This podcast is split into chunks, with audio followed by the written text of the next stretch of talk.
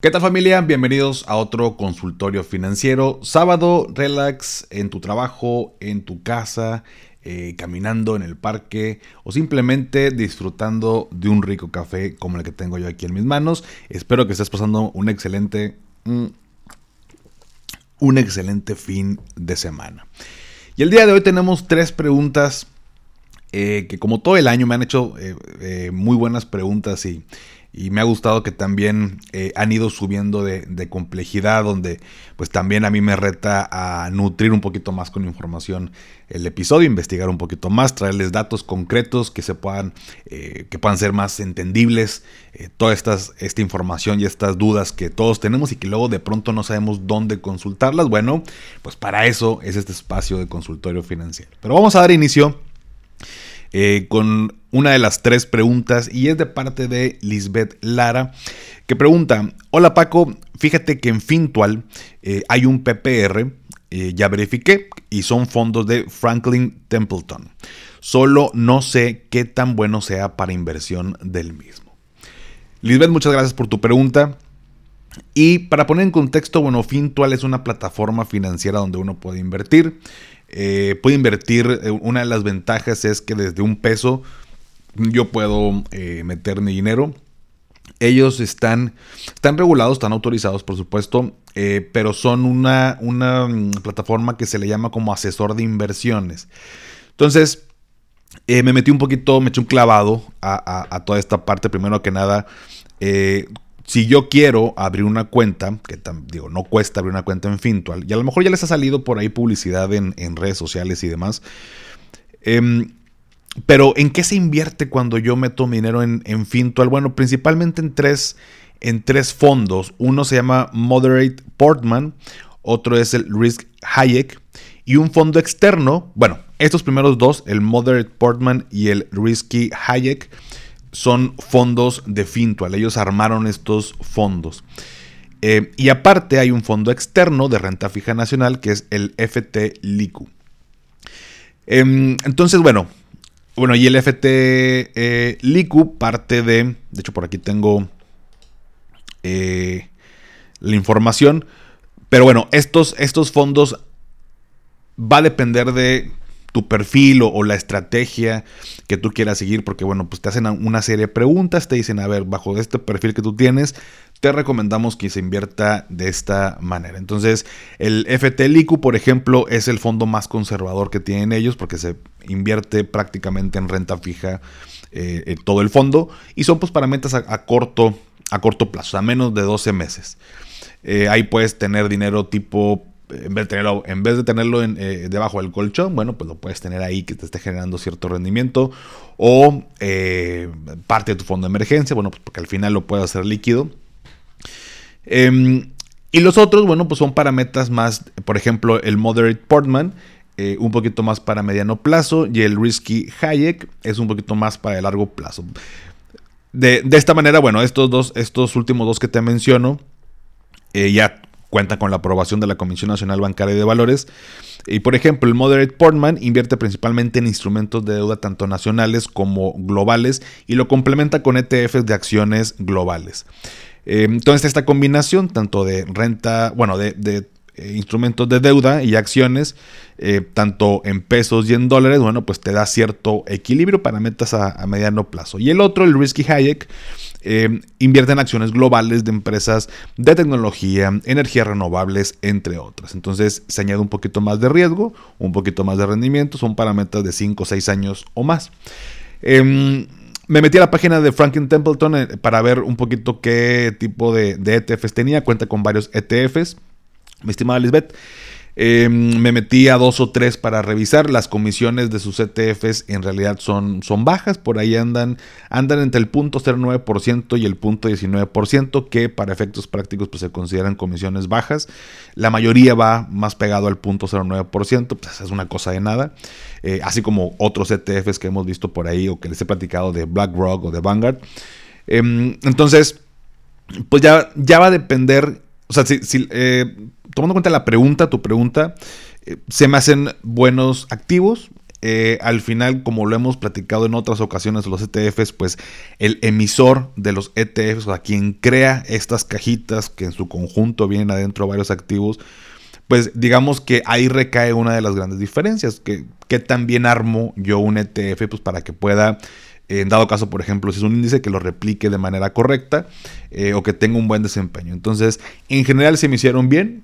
Eh, tanto Fintual está regulado, Franklin Templeton está bastante bien, digo, tiene no, tan, no tantas opciones como BlackRock, que tiene miles de, de opciones, pero bueno, al final digamos que como funciona Fintual es que ellos son como esta parte intermedia donde, a ver, yo abro cuenta con ellos, ellos armaron dos fondos, el, Moderate Portman y el Risky Hayek, eh, y aparte tienen este otro externo que es el FTLIQ, eh, y ya va a depender de tú los objetivos que pongas dentro de la aplicación, dentro de su app, te van a decir, ah, eh, te conviene invertir en esto. Entonces, se me hace que es una buena manera, digamos, mm, ¿cómo lo podemos poner? Hablando de, de fondos de inversión, perdón, de fondos de inversión.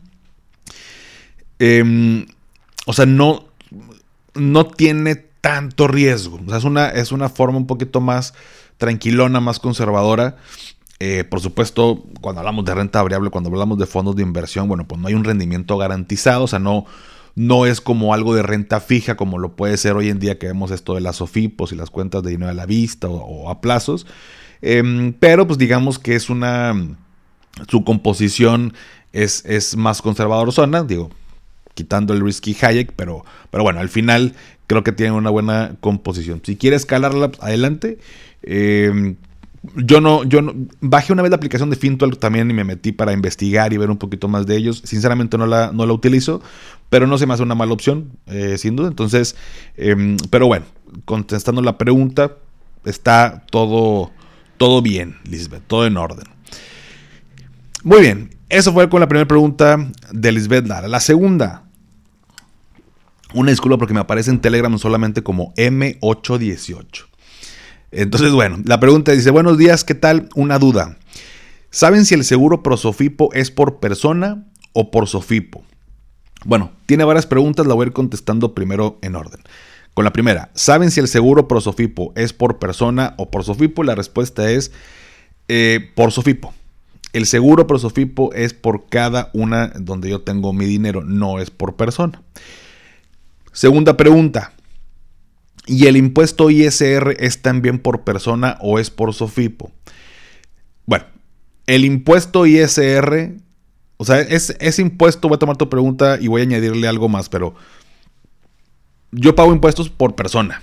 O sea, cada Sofipo eh, tiene, bueno, las SOFIPOS tienen un beneficio fiscal. Estamos exentos de impuestos hasta cierto monto. Este monto en el que estamos exentos, eh, para ponerlo en pesos, está denominado en UMAS, pero para ponerlo en pesos son aproximadamente 190 mil pesos. En otras palabras, si yo tengo menos de, 100, o sea, menos de 190 mil pesos en una SOFIPO, estoy exento de impuesto, de este ISR. Si yo tengo más dinero, invierto más dinero en una SOFIPO, vamos a ponerle 250 mil pesos, bueno, hasta 190 mil estoy exento y del excedente de esa diferencia, ahí me van a calcular el impuesto.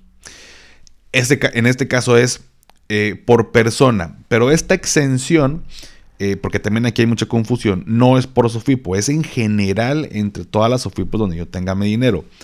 Para ponerles otro ejemplo, si yo tengo 100 mil en una Sofipo, 100 mil en otra y 100 mil en otra, tengo en total 300 mil.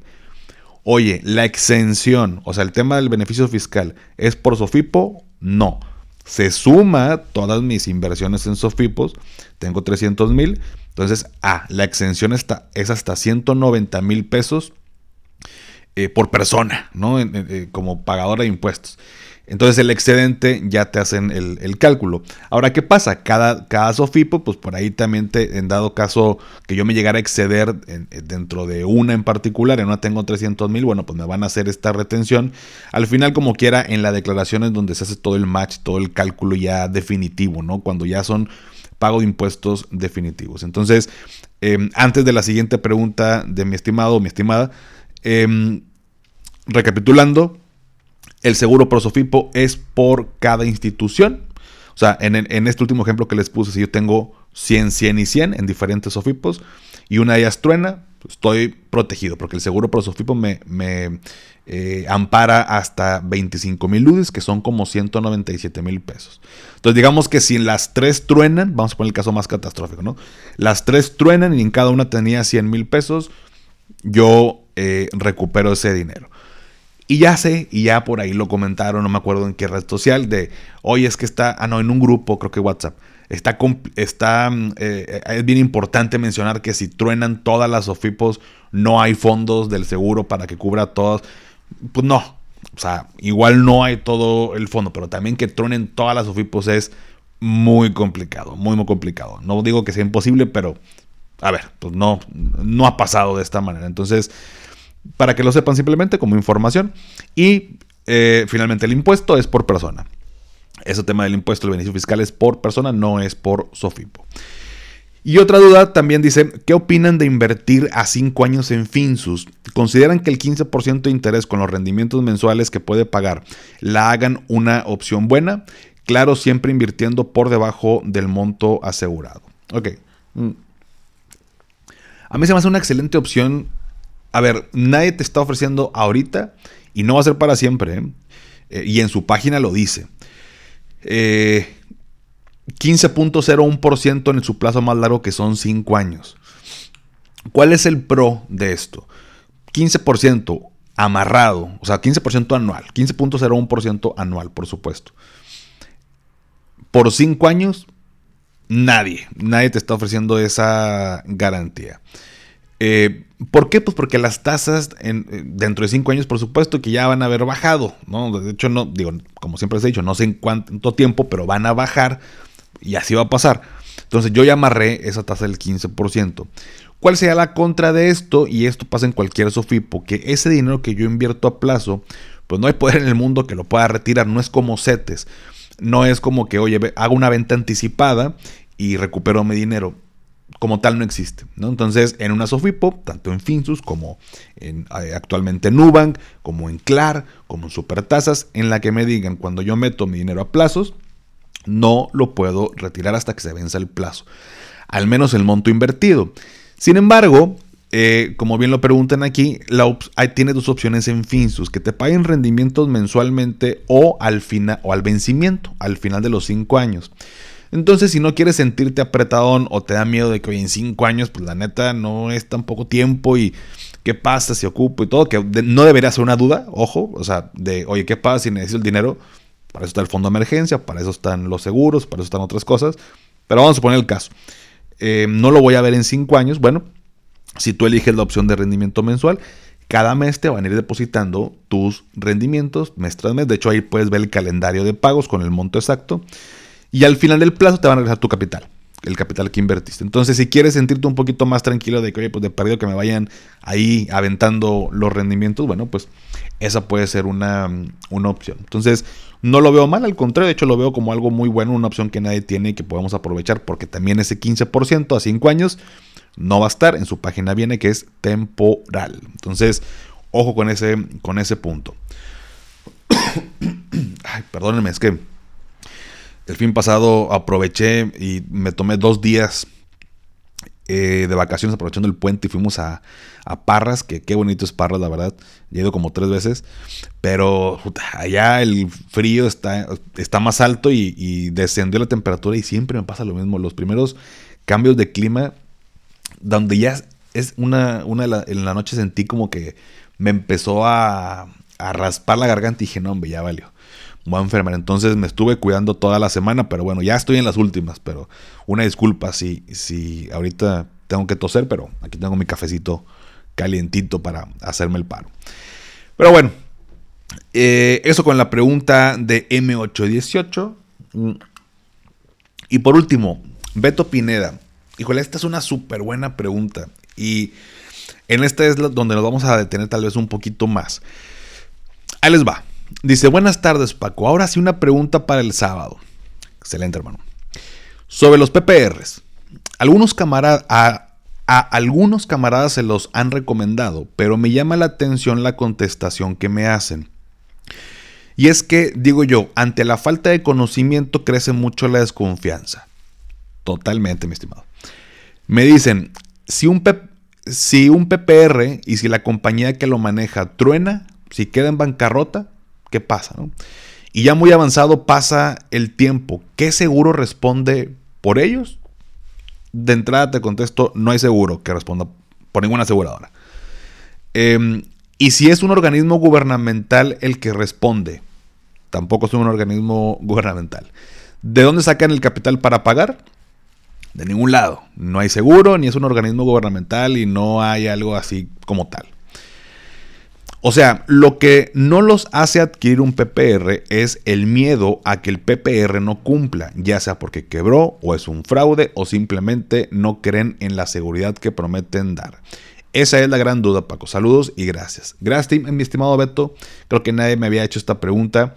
Hace un par de años en Finanzas y Café, bueno, salió que eh, tronó aquí un banco en Monterrey, Banco Ahorro FAMSA. Y, bueno, pues entró el seguro por parte del IPAP, ¿no? De hecho, ya lo he comentado, tengo un familiar, bueno, la mamá de un amigo, eh, bueno, ambos papás, fíjense, eh, tienen, tenían un dinero en, Banco Ahorro FAMSA, mucho menos del seguro, que el seguro del IPAP son como aproximadamente 3 millones, poquito más. Y lo recuperaron en 15 días. De hecho, mi amigo dice, oye, me sorprendió, fue relativamente rápido pues, la forma en que nos pagaron o que le pagaron mis papás. Eh, cuando yo pensé que iba a ser como todo un martirio, no estar cobrando y a ver qué onda. Entonces, bueno, a raíz de eso lo que voy es que salió en, las noticias, un chismecito, salió en las noticias en, un periódico, el, periódico más importante eh, aquí en, Nuevo León, em, y venía una nota, algo así como, ¿quién respalda a los bancos? Pues el IPAP, de que las SOFIPOS es PROSFIPO. Y a las aseguradoras y a los fondos de inversión, nadie. Venía así en letras grandes, ¿no? Y bien amarillista y bien... Eh, o sea, la gente se estresó porque justo... ay, perdóname, justo pues varios clientes de que, oye Paco, ¿qué va a pasar? Los fondos de inversión y esto y que el otro, o sea, quiere decir que estamos desprotegidos. Y para acabarla de regar, un, vamos a, vamos a ponerlo, un creador de contenido financiero eh, muy relevante en nuestro país, salió eh, a todavía alarmar más a las personas de eh, no hay nadie que encubra a las aseguradoras y a los fondos de inversión. Y los bancos sí con esto. Entonces dije, no, no puede ser. O sea, no, no, no, para empezar, no puede ser que esta persona eh, que se dedica a hacer esto y que supuestamente le sabe, venga a, pues no sé si quería likes, no sé si quería viralidad, no sé si quería, pues que no ocupaba de hecho, pero eh, a decir eso y dije, no, a ver, esto no, no va por ahí. En, en ese entonces, por supuesto, no tenía, bueno, eh, ya somos muchos en, en Finanza y Café, pero en ese momento teníamos, tenía mucho menos gente que pues, me escuchaba. Y me dediqué a hacer un video, un reel para explicar la situación. Y no es que no estén protegidas las aseguradoras ni los fondos de inversión. De hecho, tienen un nivel de protección mucho mejor y mucho más grande que los bancos y las SOFIPOS. Ahora te lo voy a explicar y te voy a decir por qué. Yo creo que le cayó muchos comentarios, hate, cosas a esta persona que tuvo que borrar su publicación. Eh, y bueno, me imagino que haber aprendido ahí la, lección, pues porque no, no va por ahí. El tema es que estamos acostumbrados a saber que el banco, y si truena, pues el seguro del IPAP, el, el, el Asofipo, el seguro Prosofipo.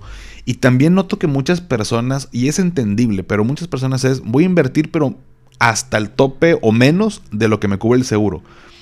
¿Y por qué?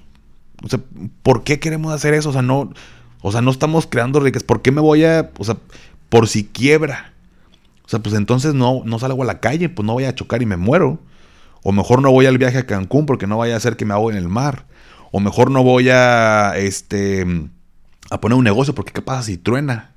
Entonces, si pensamos haciendo las cosas en que lo malo va a pasar, pues vamos a vivir estresados. Y por supuesto que hay que tomar medidas y hay que controlar, gestionar los riesgos, pero no hacer algo por miedo a que pase algo que no sé si va a pasar y no tengo una señal de que vaya a pasar, creo que es un error. Entonces, eh, y con esto queda claro, no quiere decir que, los bancos nunca vayan a tronar, que las OFIPO nunca vayan a tronar, que los fondos, que esto, que lo otro. O sea, por supuesto que no, pero creo que entiendes el punto. Yo sé que la gente que me escucha, que son parte de Finanza y Café, entienden eh, lo que quiero, eh, lo, me estoy explicando de esta, de esta manera. Habiendo dicho esto y poniendo en contexto, ahora sí, bueno, ¿cómo están?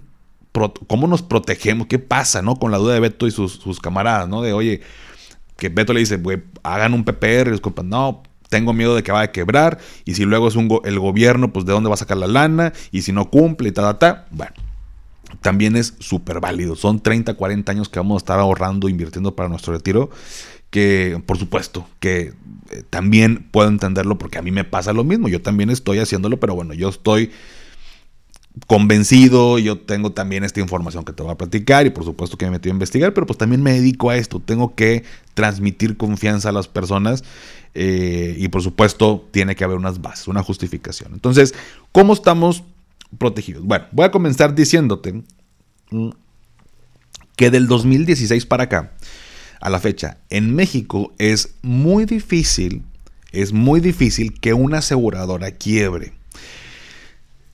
México fue uno de los primeros países que implementó algo conocido como Ley de Solvencia 2.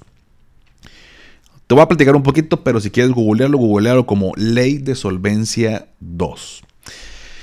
Ahí te va. Eh, la Solvencia 2 es un conjunto de regulaciones y normativas emitidas por la Unión Europea que se aplica a las compañías de seguros y reaseguros. Esto, digamos que nos lo trajimos acá en México y se implementó oficialmente en enero del 2016.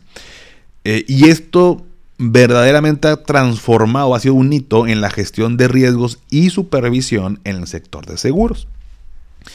El objetivo principal de esto es aumentar la, la protección perdón, de nosotros como asegurados, ¿no? de los clientes.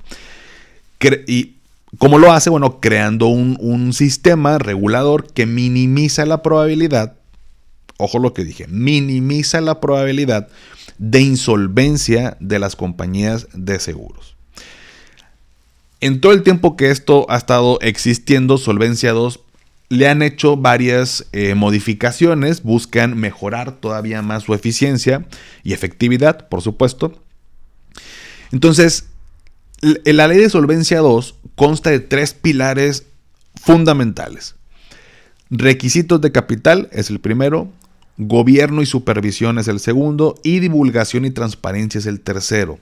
El primero, requisitos de capital. Eh, este pilar establece requisitos cuantitativos para las aseguradoras, incluyendo cómo deben calcular su capital y cómo deben gestionar sus inversiones.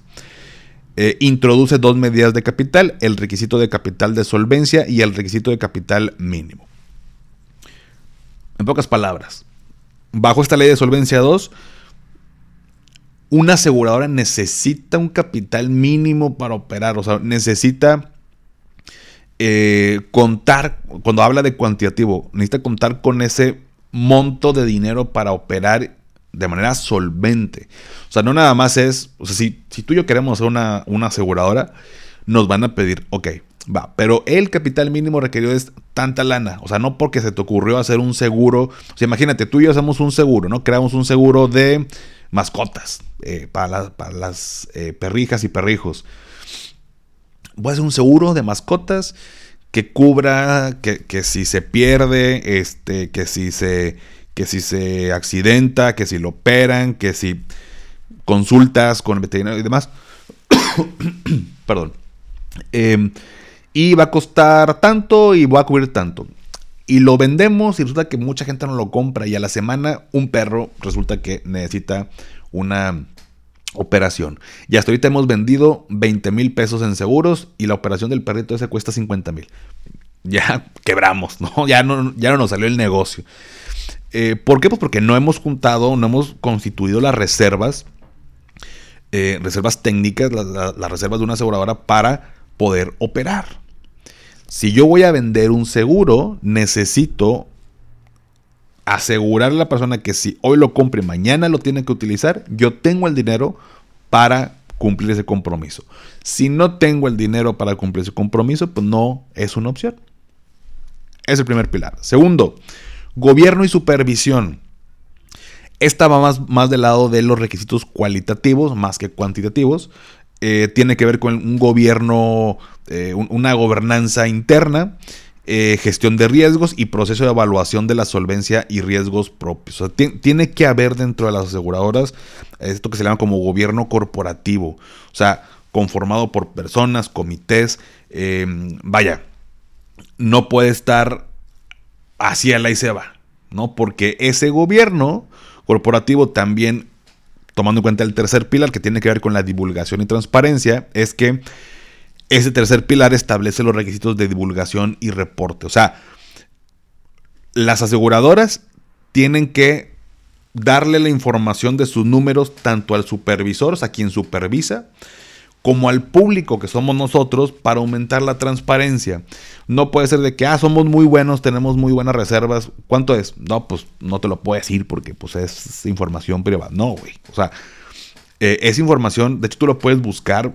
Eh, la Comisión Nacional, hay una comisión en México que se llama Comisión Nacional de Seguros y Fianzas. Em, la ley que regula las instituciones de seguros es la ley de instituciones de seguros. entonces, todo está regulado, eh, todo está eh, supervisado y la información tú la puedes, tú la puedes revisar. Ahora, si tú quieres, de hecho, haciendo este ejercicio aquí, digo, no, no, no te lo puedo, bueno, no te lo muestro por aquí si lo estás viendo en YouTube, eh, porque está muy chiquito, pero tú puedes buscar, por ejemplo, los estados financieros de una aseguradora, de Seguros Monterrey, de GNP, de AXA, de la que tú, Allianz, quien me digas los estados financieros al 31 de diciembre del 2022 y para sacar un, hay un dato, ¿no? El, ratio, ratio de solvencia. Eh, ¿Qué tienes que hacer? Es muy sencillo, dividir los activos entre los pasivos. El resultado te debe dar mayor a 1. Si no te da mayor a 1, pues esa empresa para empezar está quebrada. Si es menor a 1 está quebrada. Entonces, entre, entre 1 y 1.5 se considera un índice o un ratio de, solvencia bueno. Eh, arriba de 1.5 no quiere decir que sea mejor, al contrario, quiere decir que tiene muchos activos ahí como parados y desperdiciados. Entonces, si cae en este rango entre el 1 y el 1, o sea, el resultado de dividir activos entre pasivos cae entre 1 y 1.5, se considera que están ahí llevando bien las cosas.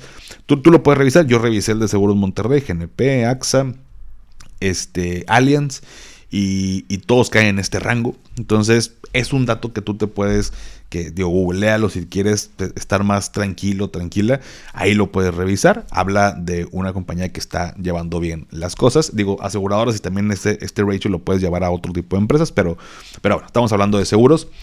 Em, entonces, por un lado, digamos que eh, esto de la ley de solvencia 2 básicamente es una aseguradora no se puede volver loca. No puede decidir hacer algo que nos afecte porque estamos, bueno, están reguladas bajo esta ley de solvencia 2 y supervisadas también por la, por la Comisión Nacional de Seguros y Fianzas eh, y, demás organismos. Eh, entonces, tanto en la gestión de riesgos, eh, gestión de capital mínimo, generación de reservas, de hecho, eh, ninguna aseguradora, o sea, vaya, si te ven, si tú compras un seguro, como te digo, oye, ¿cuándo empieza? Porque también es una duda común. ¿Cuándo, si me muero, cuándo me paga? O sea, ¿en cuánto tiempo ya me puede pagar? Pues desde que lo contratas, desde, que se emite la póliza, desde que tengo número de pólizas y el día de mañana yo me muero, la aseguradora tiene que tener el dinero para poder pagar a mis beneficiarios. ¿no? Es, es un hecho. Entonces, eh, este nivel de regulación y supervisión bajo esta ley de solvencia que adoptamos de la Unión Europea eh, vino a cambiar todo este sector. ¿Por qué? Porque si ha, eh, anteriormente, hace más años, eh, si ha habido, de hecho en la historia han sido creo que tres o cuatro quiebras de, aseguradoras y una no tanto quiebra, lo, que, lo que fuese en su momento ING tenía la parte de seguros. A mí me alcanzó a tocar al principio de mi carrera como, como asesor, pero me tocó justo eh, cuando AXA compra a, ING. Entonces, si una aseguradora va a quebrar de entrada, la práctica normal es que otra aseguradora absorbe los, pues, los contratos ya emitidos o esa cartera que tienen de clientes. Y eso fue lo que pasó con ING y AXA. AXA, ING dijo, ¿sabes qué? Yo me voy a salir de México, aquí está mi cartera. O sea, no, no porque la o sea, no estaban eh, cayendo en impagos y, demás. Pero eh, AXA viene y compra la cartera de ING. Em, y me tocó visitar a clientes eh, bueno, prospectos, gente que no, había comprado un seguro, pero que ya tenía otros seguros. Y me tocó justo el caso de una amiga donde decía, oye, este, vinieron con mi mamá, mi mamá tenía con ING, y vino Axel y le dijo, oye, pues ya compramos eh, la, compañía, te respeto tu contrato con ING, que ya tienes ahí pactado, o te ofrezco este otro que solamente le ofrecemos a clientes ya de ING, o sea, que te cambies con, digamos que a AXA y te respeto tal, tal, tal, ¿no? Que eso era una oferta que no se ofrecía al público en general, sino solamente a estas personas que ya tenían con ING. Entonces, cada quien decidía que esto que el otro, bla, bla, bla, y bueno, pues compraron la cartera y AXA, pues bueno, ahorita está lo que ya todos conocen, pues una aseguradora, está en México y demás. Digo, no es mexicana, pero, perdón, no es mexicana, pero bueno, ya está aquí en México hace tiempo. Eh, eso por otro lado, entonces normalmente lo que pasa es eso si una, una, empresa se quiere ir del país y demás, esa cartera pues no queda huérfana. Otra aseguradora viene y absorbe esos, esos clientes. Digamos que en dado caso lo que te pudiera pasar es que eh, no sea la misma aseguradora, pero tu contrato te lo respetan. Y otro punto eh, adicional, por ejemplo, Seguros Monterrey en México tiene más de 80 años. New York Life, que bueno, el nombre completo es Seguros Monterrey New York Life, porque New York Life en el 2000 llega a México y compra Seguros Monterrey. Eh, y por eso el nombre, por tema de marketing, lo dejaron como Seguros Monterrey, que era muy, estaba muy arraigado el nombre, y nada más le agregaron New York Life. Y New York Life en Estados Unidos tiene más de 180 años. Ya ha pasado por dos guerras mundiales, crisis, lo que te imagines. GNP tiene más de 121 años aquí en México. AXA tiene 15 años. Eh, sin embargo, como te lo platicaba hace ratito, pues compró ING, que ING tenía todavía más años. Eh, y así nos podemos ir con varias aseguradoras que a nivel mundial pues tienen bastantes años, o sea, más de 100 años. Entonces, por lo mismo que es muy complicado que una aseguradora desaparezca. Esto que ha traído, bueno, pues que aseguradoras pequeñas batallen para entrar en el mercado. O sea, tendría que ser un producto, bueno, primero cumplir con la regulación y segundo, pues que sea un producto realmente atractivo con un diferenciador importante, pues para poder comerte un pedacito del pastel, porque la realidad es que ya tenemos varias aseguradoras, cuatro o cinco son muy grandes y tienen gran participación del mercado. Eh, y pues son las más estables. ¿no? Eh, y, normalmente, otro dato que te comparto es que eh, en momentos de crisis económica, como la que acabamos, bueno, seguimos todavía ahí como que con temas, pero hace un año y medio, un año que estábamos en punto más crítico, cuando los mercados están muy volátiles, cuando hay crisis económica, ¿qué, hace la, qué, hacen qué hacemos las personas? Cuidamos nuestro dinero. Entonces, ¿qué pasa? La gente se va y se pone a invertir en renta fija, va y compra seguros, eh, por ejemplo, el tema eh, cuando fue el COVID, el 2020, ¿no? Cuando iniciaba, no te imaginas la cantidad de seguros de gastos médicos que se vendieron. Porque pues la gente, oye, olvídate de invertir, no tengo seguro y si me da COVID me puedo morir, ¿no? Como mucha gente desafortunadamente falleció. Bueno, las ventas eh, aumentaron en dos dígitos. Entonces, cuando, si estando bien, los productos son buenos y la gente los contrata cuando la economía va mal, Curiosamente, lo pudiéramos pensar, pero eh, em, se vende todavía más eh, este tipo de seguros, sobre todo los de, de ahorro, los de protección y demás, porque la gente quiere cuidar su, dinero, no quiere estarse arriesgando.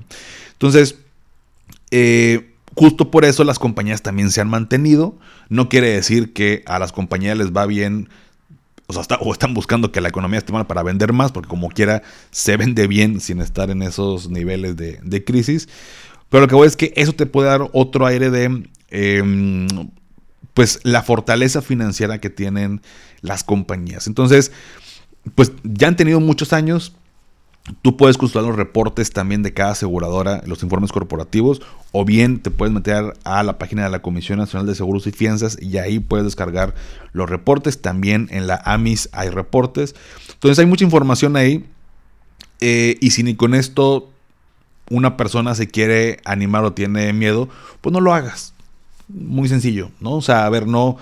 Eh, si vas a vivir estresado porque si quiebra que esto que lo otro, pues no lo hagas. O sea, yo no sé, yo no, no haría nada a la fuerza ni, ni obligado. Mm. O sea, em, vaya, si a esas vamos, eh, el Afore todavía tiene más riesgo, entre comillas. Porque el Afore, a pesar de, aunque no es un tema que lo controla el gobierno, pues está metido más ahí todavía ese tema, ¿no? O sea, como cuando AMLO quería em, y perdóname, siempre digo que no hablo de política, nomás voy a decir este comentario, pero em, en algún momento AMLO quería eliminar todas las afores y hacer una afore universal y que el gobierno controlara toda esa partida de pensiones. Por supuesto que eso no pasó, no se autorizó, eh, se quedó ahí en el tintero. Qué bueno, qué bueno que no pasó. Eh, el tema de pensiones en México es una partida muy jugosa, es de mucha lana. Entonces, si llegan a meter mano eh, el gobierno en tema de pensiones, yo creo que primero iría por las afores antes que una institución privada como son las aseguradoras, ¿no? Entonces, em, pues creo que no, afortunadas, afortunadamente, bueno, también, ¿qué opciones tenemos para, para nuestro retiro? Pues también puedes, a ver, pues invertir en, un fondo eh, de inversión, eh, crear tu cuenta en una casa de bolsa, invertir. O sea, ¿qué, es lo que estarías perdiendo, entre comillas? Bueno, pues no tiene un efecto, un beneficio fiscal, no puedes deducir tus aportaciones. No tendrías el esquema de rentas vitalicias, no tendrías el tema de suma asegurada por protección. Si tú estás tranquilo con eso, tranquila con eso, pues adelante, ¿no? Cada quien toma sus propias decisiones. Yo lo que te puedo mencionar es que al menos hasta en estos 15 años que yo me he dedicado, que bueno, justo los, cumplo este mes, eh, by the way, cumplo 15 años, ando de quinceañero, eh, como, como asesor de tema de seguros. En 15 años me ha tocado pagar, pues literal, ya millones de pesos a clientes, que por supuesto que el seguro lo, lo, quieres para no usarlo, pero mi caso más grande ha sido de, un cuate que desafortunadamente falleció, pero fueron 40 millones de pesos. Eh, temas de pues ya varias maternidades, varios accidentes, eh, enfermedades catastróficas como puede ser epilepsia, esclerosis múltiple, Ay, se me fue otra. Bueno. Em, y en temas de, ahorro, ya he entregado eh, varios cheques en temas de ahorro educativo. Em, ya me ha tocado en fallecimiento, eh, incapacidad. Em, en temas de metas de, de, ahorro también seguros totales. Entonces, ya me ha tocado, a lo que voy con esto, es ya me ha tocado hacer tangible de alguna manera el beneficio de ese tipo de, de productos en estos 15 años. En 40 años, Paco, ¿tú me puedes garantizar que no va a tronar? No, no te puedo garantizar absolutamente nada de eso, pero eh, es lo que te digo, o sea, tú me puedes garantizar que si voy a Cancún no me voy a ahogar, pues tampoco me lo puedes garantizar, ¿no? O sea, pero claro, yo voy a ir a Cancún, me voy a ir al hotel. Por supuesto que si hay un oleaje alto no me voy a meter al mar porque hay mucho riesgo de meterme al mar. O sea, uno también va viendo y teniendo este sentido común de, pues no me va a salir, ¿no? Ahora que lo que pasó en, Acapulco, pues, oye, pues no, no, pues no me salgo, está lloviendo y eh, tormenta eléctrica, pues no me salgo al mar o, ¿saben? O sea, no puedo vivir con el miedo de que pase algo, pero también puedo analizar la información, puedo eh, revisar y ver qué es lo que más me conviene y lo que te haga sentir tranquilo, eso haz. Pero haz algo. Tampoco eh, está parálisis por análisis. No te quedes sin hacer nada nada más porque tienes miedo de que vaya a pasar algo. ¿Sale? Entonces, pues yo espero que esta información, mi estimado Beto, a tus amigos les, les pueda ayudar. Si les quieres compartir el episodio. Eh, y, para finalizar con esta pregunta, pues creo que cada quien eh, puede tomar sus propias decisiones. Es válido sentir este temor a que mi dinero desaparezca porque el dinero no nos sobra. O sea, es, es algo bien importante y, y lo puedo entender pero tampoco me puedo quedar sin hacer nada. Hay que tomar acción porque no tenemos una pensión, no nos vamos a jubilar con el Afore y va a ser un tema, de verdad va a ser un tema a futuro que ahorita estamos empezando a ver con algunas personas, pero no hemos impactado todavía, no, no ha impactado todavía el meteorito en, la Tierra, ¿no? O sea, cuando llegue su momento, eh, ahí sí, nos lo vamos a, vamos a ver qué sucede y si esperamos a que el gobierno haga algo, créeme que no va a pasar absolutamente nada. Pero bueno, familia, pues esta eh, pregunta me detuvo un poquito más porque es bien importante que lo, que lo platiquemos. Eh, de pronto esto lo platico en, las asesorías que realizo uno a uno, pero qué bueno que me, que me lo preguntaste, Beto, y espero que les ayude a todos, también a quien ya tiene contratados seguros eh, o a quien está pensando que tiene temor. Bueno, pues ahí está la información. Em, pero bueno, hasta aquí el episodio del día de hoy, familia. Únete al grupo de Telegram para que me mandes tus dudas. La liga te la dejo en la descripción, ya lo sabes. Sígueme en Instagram, TikTok, Facebook, eh, ex como arroba finanzas y café. Suscríbete a mi canal de YouTube Finanzas y Café. Dale seguir en Spotify para que te aparezcan los episodios en automático como cada sábado. Y si todavía no has calificado el podcast en Spotify desde la aplicación, me ayudarías muchísimo si me regalas 5 estrellas. Obviamente solo si te gusta el contenido y esto me ayuda a llegar a más personas. Y antes de despedirme, recuerda, haz que te haga feliz, tómate un rico café, te mando un abrazo y espero que tengas un excelente fin de semana. Hasta pronto. ¿Nunca te alcanza para lo que quieres? ¿Le tienes miedo al crédito, los seguros, las inversiones, al pues no te preocupes más, estás en el anuncio de 30 segundos correcto. Bienvenido a Maldita Pobreza. En este podcast te daremos hacks para entender tu seguro de gastos médicos, sobrevivir al hot sale o el buen fin, ahorrar e invertir en bienes raíces. Maldita Pobreza, producido por Sonoro. Busca Maldita Pobreza en cualquier plataforma de podcast.